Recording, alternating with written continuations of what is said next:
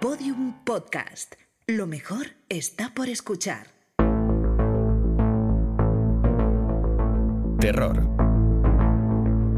Episodio 4. Culpable.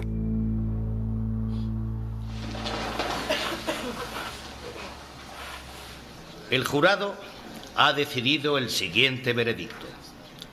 El acusado, Lars Koch, es culpable de 164 delitos de asesinato.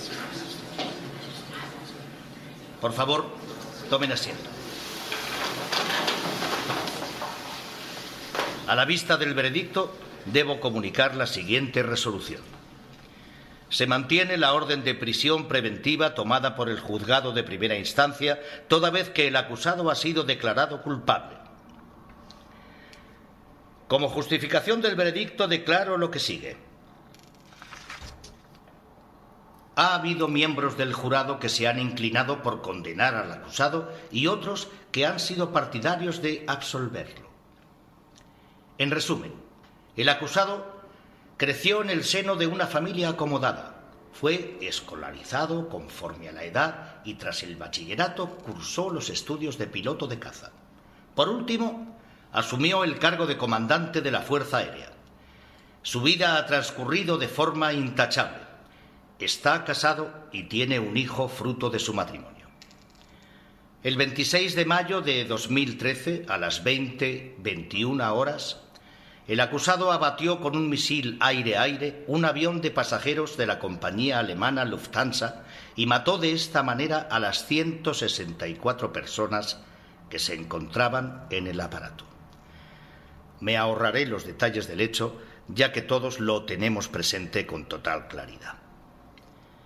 Tal como apuntó con acierto el abogado defensor, el Tribunal Constitucional Federal no determina la culpabilidad en este caso como argumentación legal, debe exponerse lo que sigue. Nuestra ley absuelve al autor de un hecho que evita un peligro para sí, su familia o sus allegados. Así pues, no se castiga a un padre que esquiva con el coche a su hija y por esta razón atropella a un ciclista. Sin embargo, no existía este tipo de relación entre Lars Koch y los espectadores del estadio así que solo se le podría absolver mediante una causa no prevista en la ley. En este caso, entra en consideración la llamada emergencia supralegal. De hecho, el anterior ministro de Defensa, Jung, se refirió a ella. Esta emergencia supralegal no se ajusta ni a la ley fundamental, ni al Código Penal o a otras leyes. En la literatura jurídica se duda incluso de que exista. En cualquier caso, este tribunal considera equivocado compensar una vida con otra, sin importar en qué cantidad. Atenta contra nuestra Constitución, contra las normas básicas de nuestra convivencia. La Constitución debe perdurar también en situaciones extremas. Aunque su principio supremo, la dignidad del ser humano, sea una invención, no por ello merece menos protección. Al contrario, es y sigue siendo la única garantía para una convivencia civilizada. Lo explicaremos con un ejemplo. El 5 de julio de 1884, un yate inglés, el Mignonette, fue víctima de una tempestad que llevó la embarcación a alta mar. Zozobró y se hundió a unas 1.700 millas del Cabo de Buena Esperanza. La tripulación estaba compuesta por cuatro personas, el capitán, dos robustos marineros y un grumete enclenque de 17 años. Se salvaron en un bote salvavidas. A bordo solo había dos latas de nabos. Con ellas sobrevivieron tres días. El cuarto pescaron una pequeña tortuga, gracias a la cual consiguieron comer hasta el duodécimo día. No tenían agua. Solo, de vez en cuando, podían recoger con las chaquetas algunas gotas de lluvia. El decimoctavo día después de la tempestad, a esas alturas llevaban siete días sin comer nada y cinco sin beber, el capitán propuso matar a uno de ellos para salvar al resto. Tres días más tarde, al capitán se le ocurrió la idea de hacer un sorteo. Matarían a quien perdiese.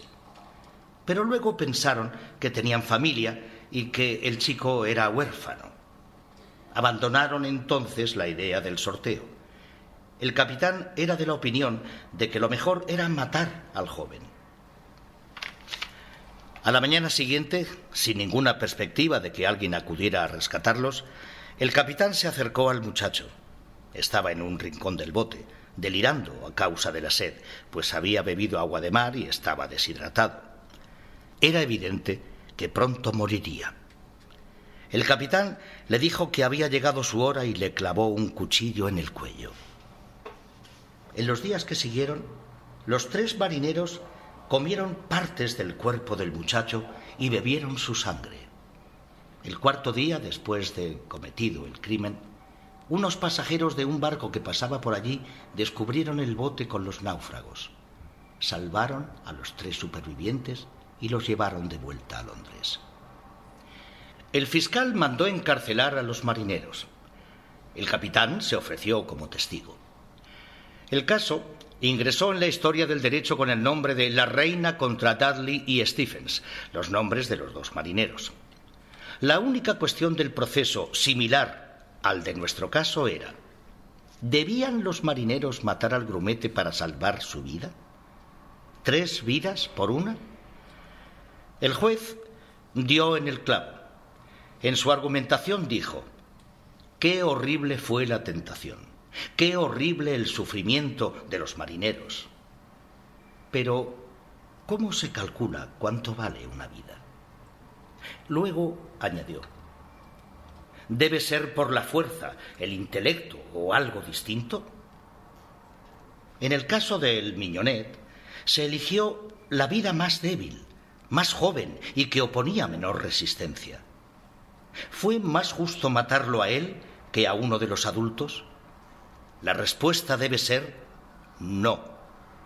El juez inglés condenó a muerte a los marineros por el asesinato, si bien recomendó su absolución. Seis meses más tarde fueron puestos en libertad. En la argumentación se encuentran algunas frases magníficas a las que todavía hoy en día, 130 años más tarde, se remite este tribunal. Con frecuencia nos vemos forzados a establecer patrones que nosotros mismos no podemos alcanzar y a fijar reglas que nosotros mismos no podemos cumplir. No es necesario señalar el enorme peligro que significa sentar tales principios. El tribunal no tiene la menor duda de que el acusado puso todo su empeño en tomar la decisión correcta. Es lamentable que fallará. Pero no podemos permitir que ese fallo cree escuela. Los pasajeros del avión de Lufthansa no solo fueron entregados indefensos y desamparados al terrorista, sino también a Lars Koch. Fueron asesinados, se menospreciaron su dignidad, sus derechos inalienables, toda su esencia humana. Las personas no son objetos, su vida no se mide por cantidades.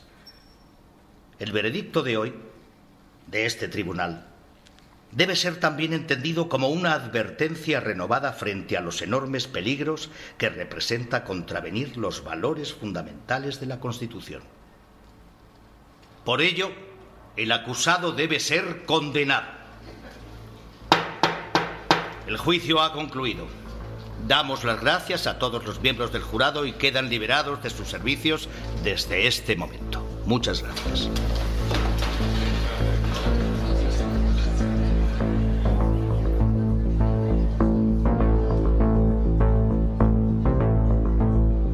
El veredicto se ha tomado. Lars Koch ha sido declarado culpable de asesinato múltiple. ¿Te gustaría saber cómo hubiera sido el veredicto contrario, es decir, el de su inocencia? Entonces escucha el episodio 5. Si por el contrario estás convencido o convencida de su absoluta culpabilidad, solo te queda escuchar el episodio final, el episodio 6, en el que Javier del Pino pone voz a Siga a toda costa. El discurso con motivo de la concesión del premio M100 Media Sanssouci a Charlie Hebdo.